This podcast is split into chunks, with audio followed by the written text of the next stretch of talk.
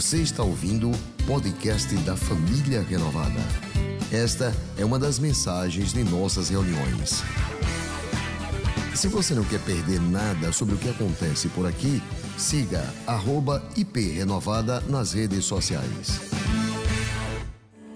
Que a graça e a paz de nosso Senhor e Salvador Jesus Cristo estejam sendo derramadas abundantemente sobre a sua vida neste domingo, este primeiro domingo deste mês. Domingo em que nós reservamos para renovar a nossa aliança com Deus. O que é renovar a aliança com Deus? A Bíblia Sagrada diz que o rei Ezequias resolveu fazer uma aliança com Deus porque viu que Israel estava na miséria e na pobreza. Ezequias era um rei jovem, começou a reinar e percebeu que os dias eram difíceis. E lá em 2 de Crônicas, capítulo 29, no versículo de número 10, ele disse: Agora, pois, estou resolvido a fazer uma aliança com Deus. E diz-nos a Bíblia que Deus fez com que todos os caminhos do rei Ezequias, bem como todo Israel, prosperasse naqueles dias difíceis. E nós que estamos atravessando esta pandemia, nós que estamos vivendo neste tempo de quarentena, precisamos ainda muito mais rever os nossos caminhos, reavaliarmos para onde os nossos caminhos têm nos levado e por isso eu quero já no início desta mensagem fazer um apelo ao seu coração de que você renove a sua aliança com Deus. Lembre-se do dia em que você confessou Jesus como Salvador, em que o Espírito Santo veio morar no seu coração, em que você confessou os seus pecados e o sangue do Senhor Jesus Cristo te purificou, e você então iniciou uma nova vida em Cristo Jesus? Pois bem, neste domingo, durante esta mensagem que estaremos pregando, meu desejo é que em todo tempo você esteja dizendo ao Espírito Santo: fala ao meu coração, abre os meus ouvidos, abre os meus olhos.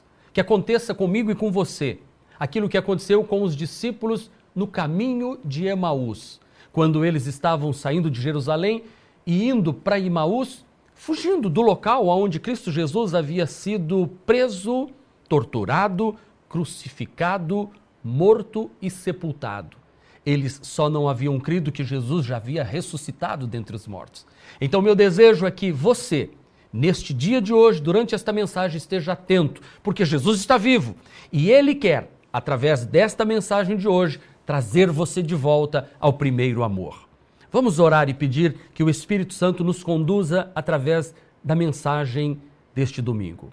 Meu Deus e meu Pai, em nome de Jesus eu estendo as minhas mãos agora e levanto as minhas mãos aos céus também, tanto para abençoar o teu povo quanto para clamar ao Senhor e pedir que esta mensagem seja um instrumento usado nas tuas mãos para trazer o teu povo de volta para o caminho do Senhor. Obrigado por este tempo que estamos vivendo e obrigado por tudo que o Senhor está fazendo nas nossas vidas neste período. Eu já te agradeço em nome de Jesus Cristo.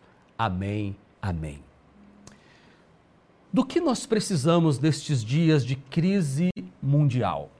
É uma pergunta o tema da mensagem de hoje. Porque é muito importante que nós percebamos o que é que Deus quer falar aos nossos corações. Há uma passagem bíblica que diz assim: Uma coisa disse Deus, duas vezes eu ouvi, que o poder pertence a Deus. Nós, como filhos de Deus, precisamos aproveitar toda e qualquer circunstância para crescermos em Deus. É bem verdade que no tempo da prosperidade Deus fala conosco, mas no tempo da nossa adversidade, das nossas provas, Deus grita, Deus está querendo comunicar ao nosso coração alguma coisa. Os juízos de Deus são verdadeiros, são puros e Deus julga justamente. Há um versículo na Bíblia que é uma lei inexorável para todos nós que diz: não se engane, de Deus não se zomba. Tudo que o homem semear, isso também ele ceifará. Eu não tenho dúvidas que nós estamos vivendo dias em que estamos colhendo tudo aquilo que nós temos plantado ao longo da existência da humanidade. Eu não quero que você pense que eu estou dizendo que Deus causou este vírus para que nós pudéssemos nos voltar a ele. Não, não, não, não. Não é isso que Deus faz. Era como Seria como pensar que um pai pega um bebezinho no colo e quer ensinar ele a andar e então coloca nele uma dificuldade para que ele se esforce então aprenda a andar, que quebre as pernas dele, que machuque os joelhinhos ou as mãos dele para que ele aprenda a andar. Imaginar Deus desta forma não é conhecer o Deus da Bíblia Sagrada, que é um Deus de amor. Mas Deus, no momento do nosso sofrimento, ele nos ensina a nos voltarmos para Ele. Ele nos chama para o arrependimento. No Evangelho de Mateus, capítulo 3, versículo 2, nós encontramos Deus levantou um homem chamado João Batista que veio pregando: arrependam-se, porque o reino dos céus está próximo. Eu quero, na mensagem de hoje, alertar a você que nós estamos vivendo dias de apocalipse na terra. Nós estamos vivendo crise mundial. Quando é que você, você que está me assistindo agora, não importa a sua idade, você pode ter até 100 anos de idade. Quando é que você viu uma crise nestes últimos 100 anos que mobilizasse todo o planeta? Nós estamos vivendo isso. E é por isso que nós precisamos atentar para o que está acontecendo nestes dias. Do que é que nós precisamos nestes dias de crise mundial? Lembrem-se que João Batista deu esta mensagem de arrependimento. Logo depois da morte e ressurreição do Senhor Jesus, e da descida do Espírito Santo no dia de Pentecostes, vocês se lembram o que Pedro disse no versículo de número 19 de Atos dos Apóstolos? Arrependam-se, pois, e voltem-se para Deus, para que os seus pecados sejam cancelados, para que venham tempos, agora, versículo 20 deste capítulo 3 de Atos dos Apóstolos, para que venham tempos de descanso o tempo de descanso da parte do Senhor, e ele mande o Cristo, o qual lhes foi designado. E ele lhes mande o Cristo, o qual lhes foi designado. Jesus. Aleluia.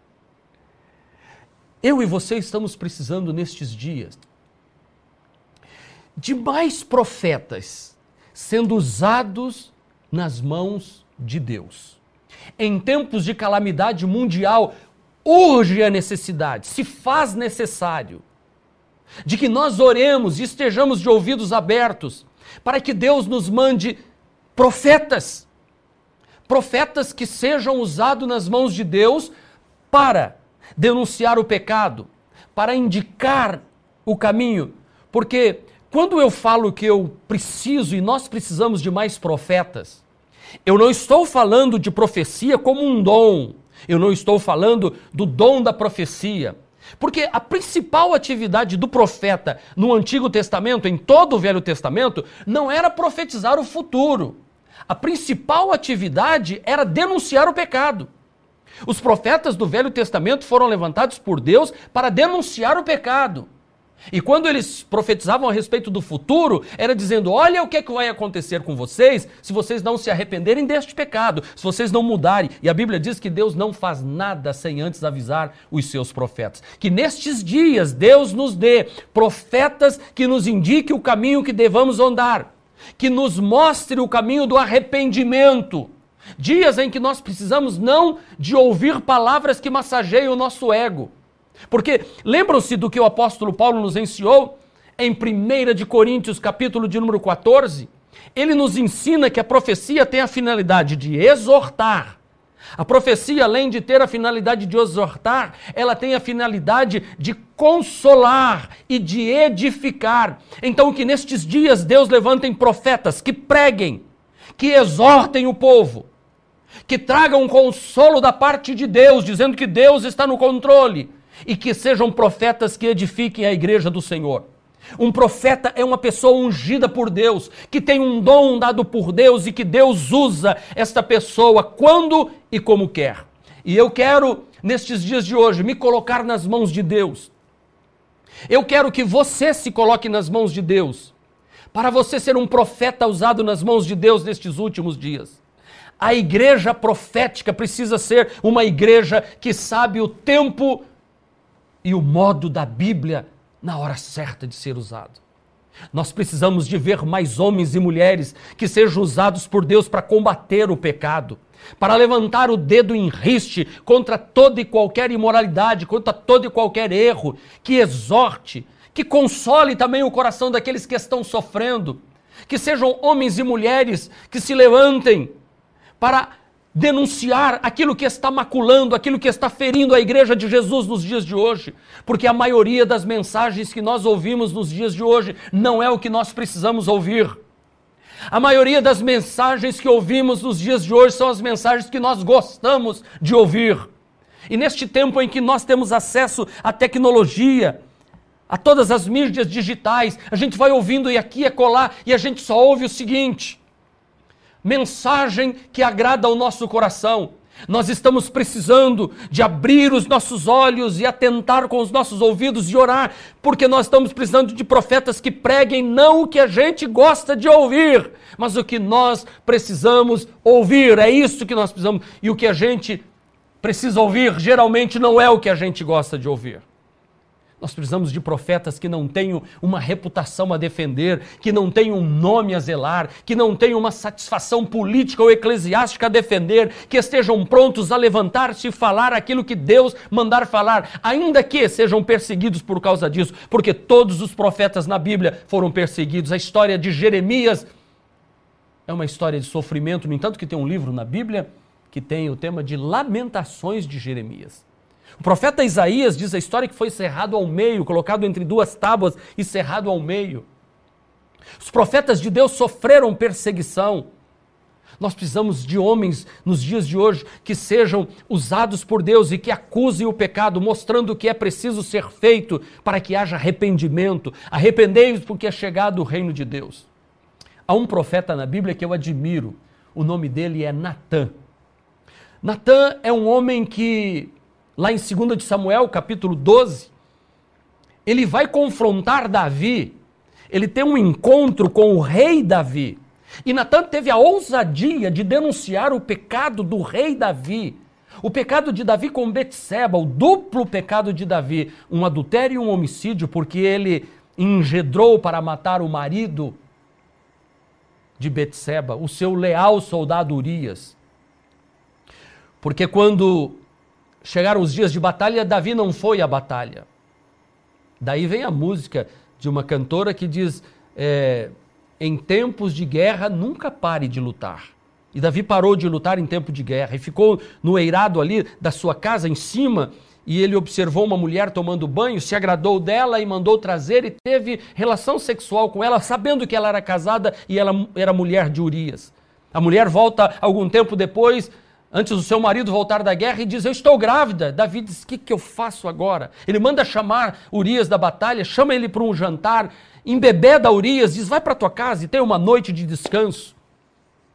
Urias sai da casa de Davi meio embriagado e dorme na porta. No outro dia o rei acorda, pensa: Está tudo resolvido, está tudo certo. Quando ele abre a porta, alguém diz: Olha, o Urias dormiu aqui na porta. E ele chama Urias e diz: Urias, você não foi para sua casa? Ele diz: Rei, como é que eu posso ir para minha casa dormir com a minha esposa? Se o reino de Israel está correndo risco e o rei está correndo perigo, eu não posso fazer isso.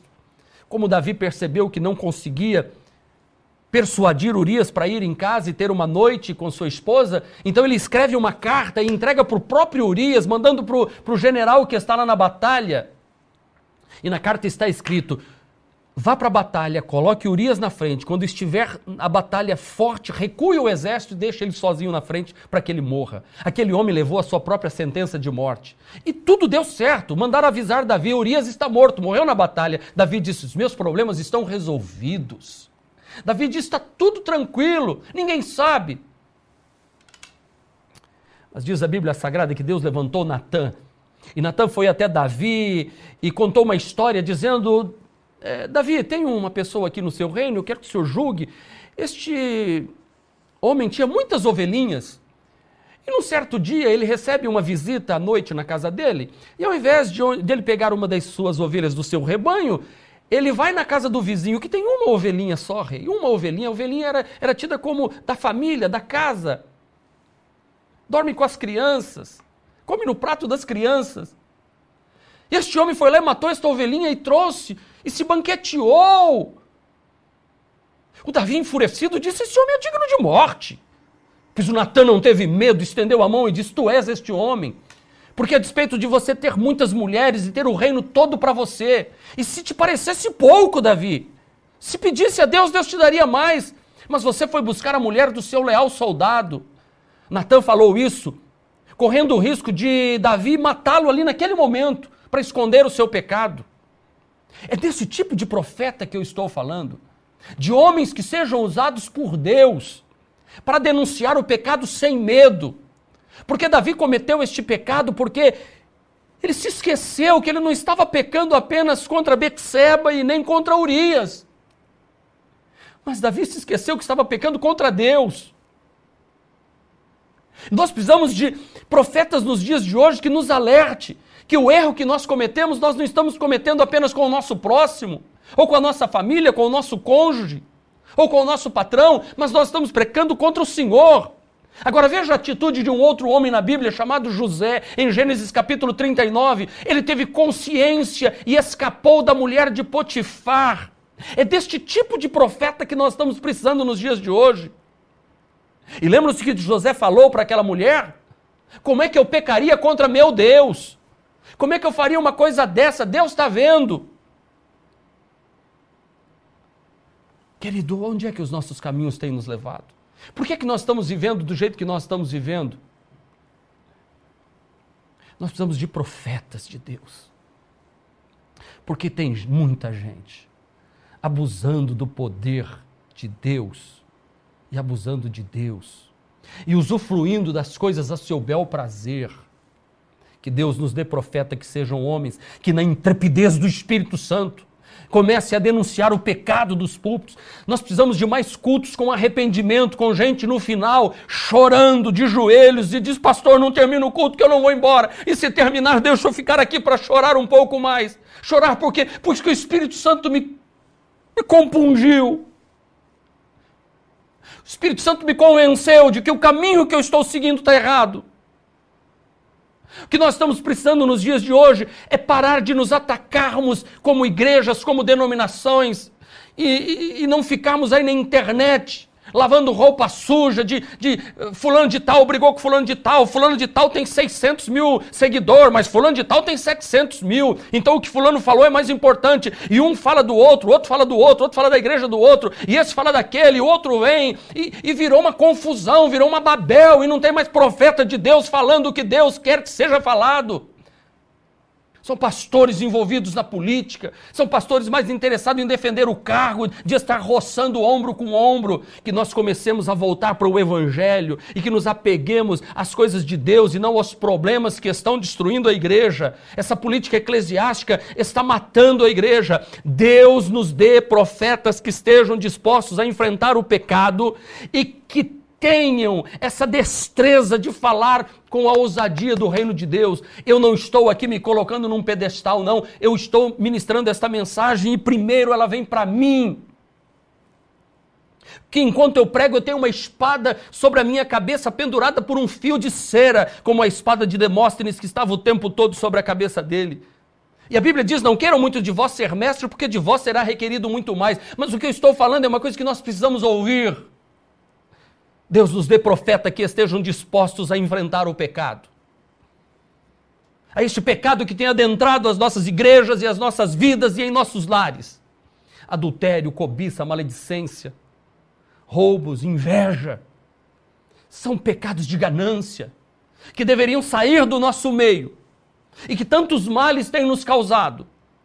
Que nós voltemos às vigílias de oração, que nós voltemos a clamar a misericórdia de Deus, que nós voltemos a dar oportunidade ao Espírito Santo para agir em nosso coração, que este cristianismo não esteja oscilando nem no extremo do carisma e da alegria, como preguei no domingo passado, e nem no extremo da teologia aprofundada do conhecimento, é, do intelecto, mas que nós não, que nós deixemos isso de lado e que nós fiquemos centrados com a palavra de Deus sim e o mover do Espírito sobre nós, que o Espírito Santo repouse sobre nós, levantando homens de Deus que não tenham suas vidas por preciosa, contanto que cumpram o ministério para o qual fomos chamados. Nós, pastores, a nossa deixa eu falar da nossa classe dos pastores, nós precisamos nos voltar para a Bíblia Sagrada e não para os livros de autoajuda, não para os coaches do Brasil. Eu nunca vi tanto coach instruindo pastor. Aliás, nós estamos tendo tempo em que coach vira pastor e pastor vira coach.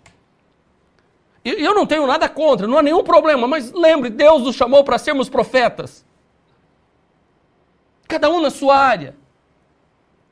Que sejamos pastores, sim, com o conhecimento teológico, com o conhecimento científico, com os conhecimentos que, que, que, que tudo o, o que é de ensino neste mundo e os livros nós precisamos aprender, mas não nos esqueçamos que o poder pertence a Deus, que a palavra vem de Deus e não dos nossos conteúdos, e nem da nossa elucubração mental, e nem do nosso poder de persuasão, e nem do nosso poder de, de, de sedução, mas que sejamos profetas usados por Deus. E eu prego isso com muito temor no meu coração, neste domingo de ceia, neste domingo em que vamos comer e beber da mesa do Senhor, que nos lembremos para o que nós fomos chamados, para cuidar do rebanho do Senhor Jesus. Foi isso que Jesus disse a Pedro quando ele estava lá do lado do mar de Tiberíades. Tu me amas, Pedro, então apacenta o meu rebanho. Nós fomos chamados e somos profetas, nós precisamos de profetas que apacentem o rebanho do Senhor. Do que é que nós precisamos neste tempo de crise mundial? Além de profetas sendo usados nas mãos de Deus. Nós precisamos ouvir mais pregações apresentando Jesus como Senhor e não apenas como Salvador. Eu vou repetir, nós precisamos de mais mensagens apresentando Jesus como Senhor e não apenas como Salvador. Porque Jesus está sendo mais apresentado como Salvador e deixa-se para depois apresentar Jesus como Senhor. Mas a Bíblia, na Bíblia Sagrada, Jesus é mais Senhor do que Salvador. Se você for ver em todo o Novo Testamento, você encontra Jesus como Salvador apenas 13 vezes. Mas pasmem vocês, você encontra Jesus como Senhor mais de 100 vezes. E quando aparecem as duas palavras juntas, Salvador e Senhor, Sempre Jesus vem em primeiro lugar como Senhor e Salvador. Sim, porque ele não pode ser meu Salvador se ele não for o meu Senhor. Porque ele só salva aqueles que fizeram dele o seu Senhor. É como aquele náufrago que está lá é, na água se debatendo, a pessoa que está se afogando. Pessoa que, que, que passou por um acidente, está lá é, na água se debatendo, e o salva-vidas vem, e eu conversava um tempo atrás com alguém do corpo de bombeiro aqui em nossa igreja. E ele falou assim: olha, no salvamento a gente tem que esperar a pessoa é, parar de se debater. Porque se a gente for tentar salvar ela enquanto ela está se debatendo, ela agarra-se a gente e os dois afundam. Então, quando ele vai, eh, eh, se, se conseguir dizer para ele, pare, fique quieto que eu vou te salvar. Eu entendi aquele dia assim, falei assim, a vida da gente é assim também. A gente vai se debatendo para Jesus, mas se a gente quiser fazer do nosso jeito, não dá certo. A gente tem que se render e dizer assim: eu me lanço nas tuas mãos, cuida de mim, me salva. Seja Senhor, assuma o meu controle de tudo. É isso que eu estou querendo dizer. E as pregações precisam apresentar Jesus como Senhor. Nós precisamos de dizer em alto e bom som que Jesus não é apenas Salvador. Aí você diz, mas pastor, qual é o problema disso? Não é tudo a mesma coisa? Não, não é. Não é. O que eu tenho visto é que se nós apresentamos Jesus apenas como Salvador, nós apresentamos o Salvador de uma circunstância, Salvador de um problema. Por exemplo, a pessoa está doente, enferma. E você chega e diz assim: Você quer que Jesus lhe cure? Claro que eu quero. Você quer que Jesus te levante desta cama? Quero. Você quer este salvador desta enfermidade? Quero. Você chega para o bêbado na rua, que passou um carnaval, está lá caído, cheio de vômito, embriagado, passando frio, e chega para ele e diz assim: é, você quer um prato de sopa? Quero. Sopa quente? Quero. Você quer um banho e trocar essa roupa, roupa nova, bonita? Quero. Você quer que Jesus te salve e te dê uma nova vida? Quero. Claro que Ele quer. Quem é que não quer?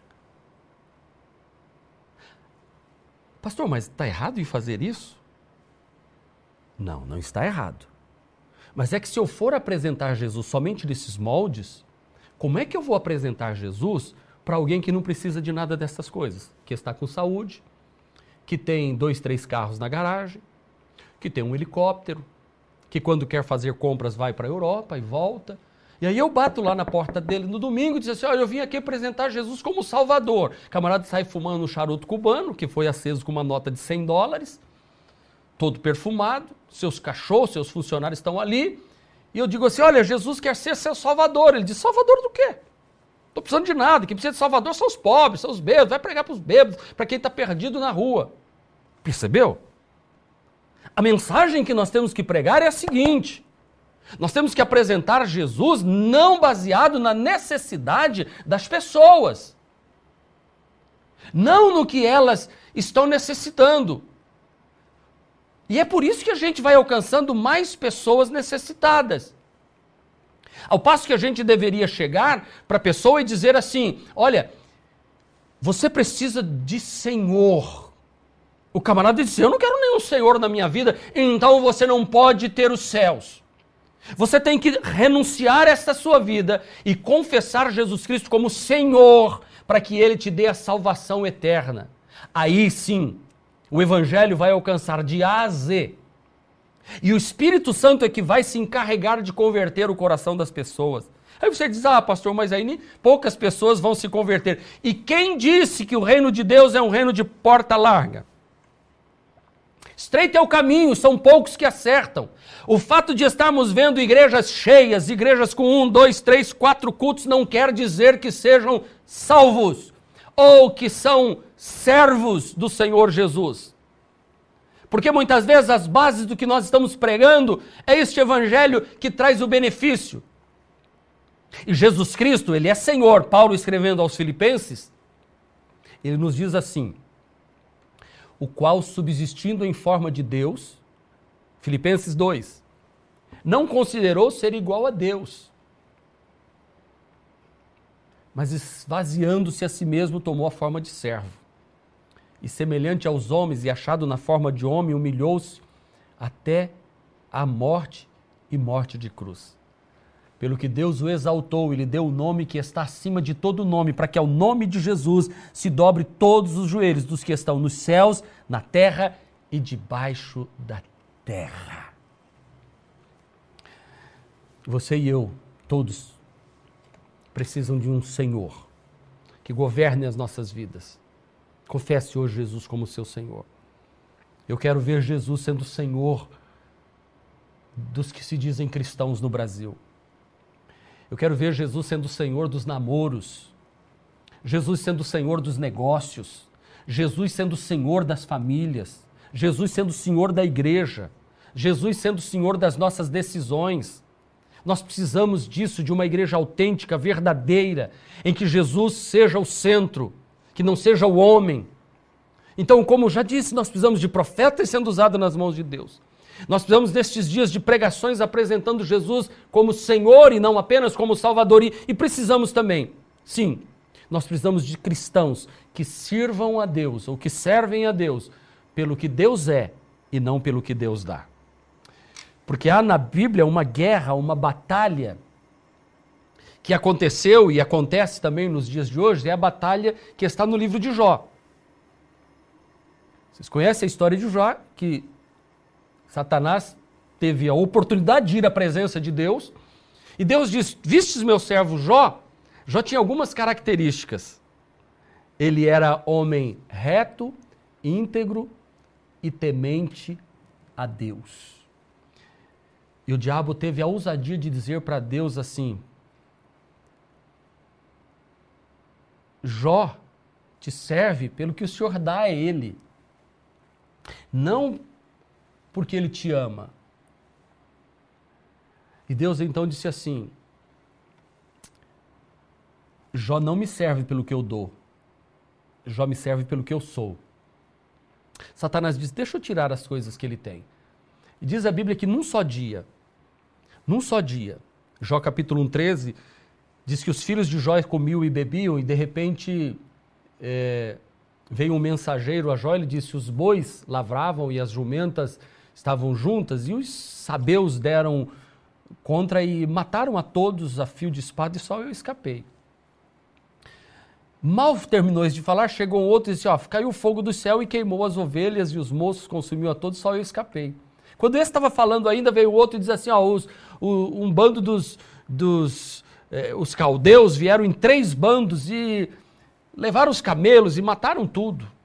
Levaram tudo embora. Mal estava falando, ainda chegou um outro e diz assim: Jó, Jó, Jó, agora é coisa pior. O que, que foi?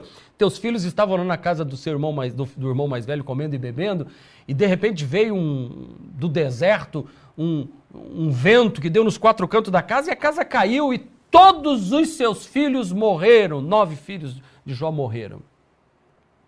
A Bíblia diz que Jó se levantou, rasgou suas vestes e a sua cabeça e se lançou em terra e adorou a Deus. Uau!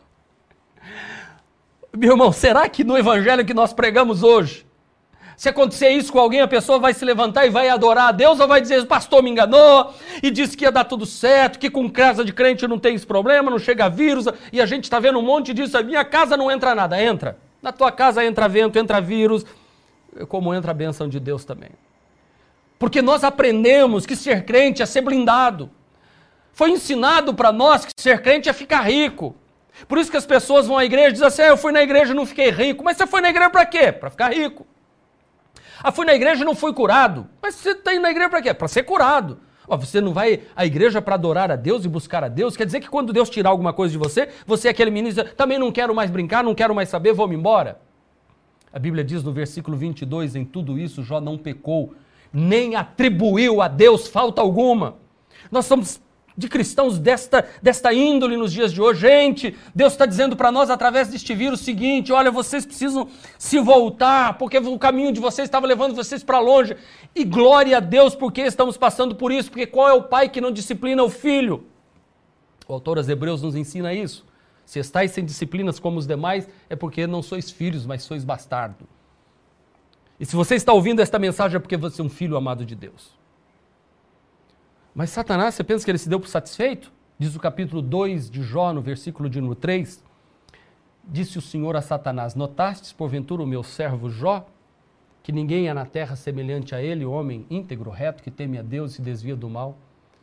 Ele ainda retém a sua integridade, embora me incitasse contra ele para o consumir sem causa. Então Satanás respondeu ao Senhor: pele por pele, tudo quanto um homem tem dará pela sua vida. Estende agora a mão e toca-lhe nos seus ossos, na sua carne, e veja se ele não vai blasfemar contra ti. Disse, pois, o Senhor a Satanás: Eis que ele está em teu poder, somente poupe-lhe a vida. Saiu, pois, Satanás da presença do Senhor e feriu Jó de úlceras malignas, desde a planta dos pés até o alto da cabeça. E Jó, tomando um caco para com ele se raspar, sentou-se no meio das cinzas. Então a mulher de Jó disse: Olha aí, olha aí, a mulher de Jó, ó, semelhante aos dias de hoje. Ainda retens a tua integridade?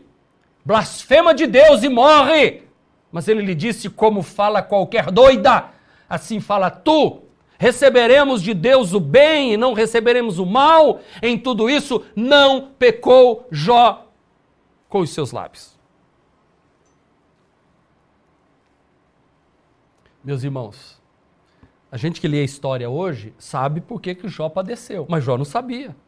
No entanto, que vem três amigos de Jó e começam a dizer para ele assim: homem que serve a Deus não fica assim.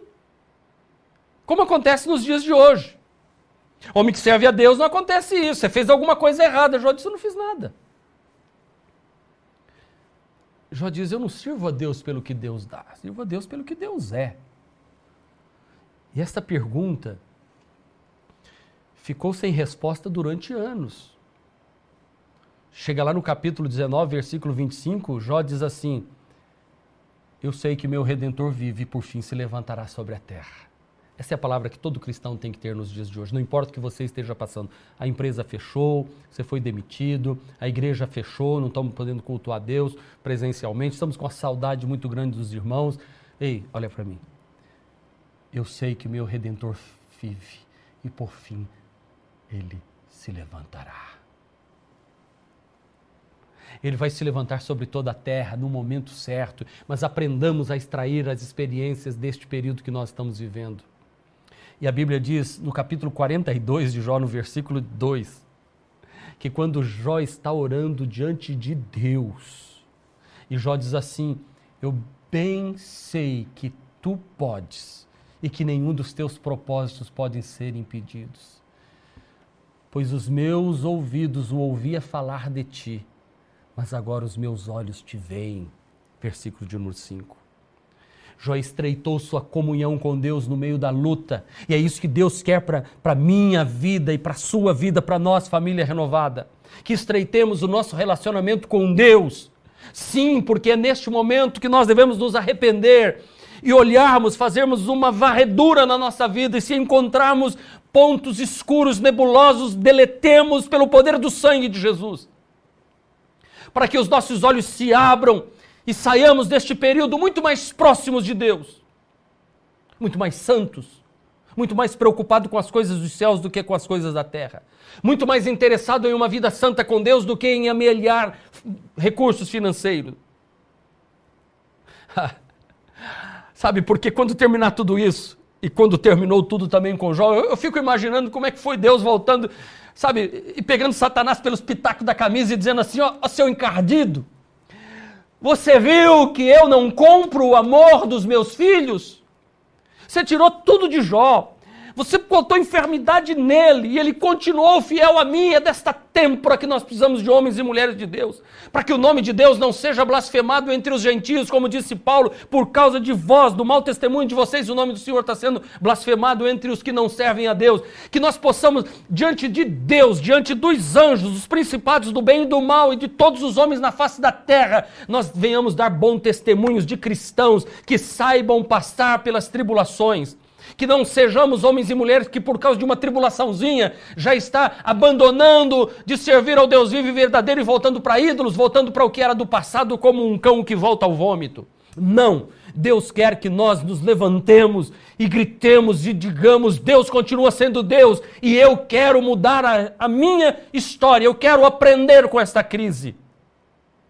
Porque nós temos que servir a Deus porque estamos apaixonados por Deus, pelo seu caráter, pela sua santidade, pela sua majestade. Até no leito da morte nós devemos dizer assim: Ele é meu pastor e nada me faltará. Ele é socorro bem presente na angústia, ainda que eu ande por um vale de sombra de morte, eu não temerei mal algum. E diz a Bíblia que Jó estava bem, doente, enfermo, mas bem. E diz no capítulo 42, que Jó começa a orar pelos seus amigos. Jó não ora mais por ele. Ei, nesta, nesse período em que o mundo atravessa essa crise de pandemia, oremos pelos outros. Tem gente sofrendo mais do que eu e você. Pare de ficar com mimimi. Nós ainda temos o que comer o que vestir e onde morar. Se vamos perder algumas coisas, que, se, que se percam essas coisas. Não podemos perder a nossa comunhão com o Senhor quando Jó começou a orar pelos outros. É nessa hora que milagres começam a acontecer. Eu preciso dar uma pausazinha aqui no Jó, dá um, dá um pulinho lá em Abraão. Abraão era um homem que não tinha filhos. Sara, a mulher dele, não podia dar filhos. E, e, ficou a promessa dos 75 anos até perto dos 90 anos de idade. E Deus diz: fica aí, fica aí, que eu, que eu vou te dar um filho. Sai daí não. Eu vou, eu vou operar um milagre na sua vida. Mas o milagre não chegava. Quando Deus cerrou o ventre das mulheres de Abimeleque e Abraão orou, dizendo: Deus, cura as mulheres de Abimeleque para que elas deem filhos a ele. Quando termina o capítulo e começa o outro capítulo, diz assim: E Deus visitou Sara e ela concebeu. É a mesma coisa aqui, ó. Quando começa a orar Jó, começa a orar pelos seus amigos, Diz o versículo 10: O Senhor, pois, virou o cativeiro de Jó quando este orava pelos seus amigos. E o Senhor deu a Jó o dobro em tudo quanto possuía antes. Assim abençoou o Senhor o último estado de Jó mais do que o primeiro. Também teve sete filhos e três filhas. E chamou o nome da primeira de Gemima, o nome da segunda de Késia e o nome da terceira Querem-Apuc. Estes nomes aí são nomes proféticos do que Deus fez na vida de Jó e em toda a terra não se achavam mulheres tão formosas como as filhas de Jó. E seu pai lhes deu herança entre seus irmãos. Depois disso, Jó viveu ainda, sabe quantos anos? 140 anos de vida. Jó viveu próspero na terra e teve filhos e filhas e viu até a quarta geração. E ele morreu já velho e cheio de dias. Eu vou terminar esta mensagem de hoje contando a você um testemunho de alguns homens de Deus que eu conheci, que foram fiéis a Deus. Um é meu sogro, Dr. Jamil José Pet, foi presidente da Igreja Presbiteriana Renovada, um homem próspero, um dos advogados mais ilustres do Paraná e um, sem medo de errar, um dos mais respeitados na cidade de Maringá. Mas ele, num período da sua vida, a sua esposa foi acometida de um câncer. Outra mulher de Deus, Dona Esther, mãe da pastora Cláudia, minha esposa, Aquele casal continuou servindo a Deus, viajando o Brasil todo. Dr. Jamil foi presidente da Igreja Presbiteriana Renovada por mais de 10 anos. Nesses 10 anos, a sua esposa enferma e ele continuou pregando o Evangelho de Jesus. A esposa falece, ele continua pregando o Evangelho de Jesus, ensinando os filhos. Passado um tempo, ele mesmo é acometido de uma outra enfermidade também.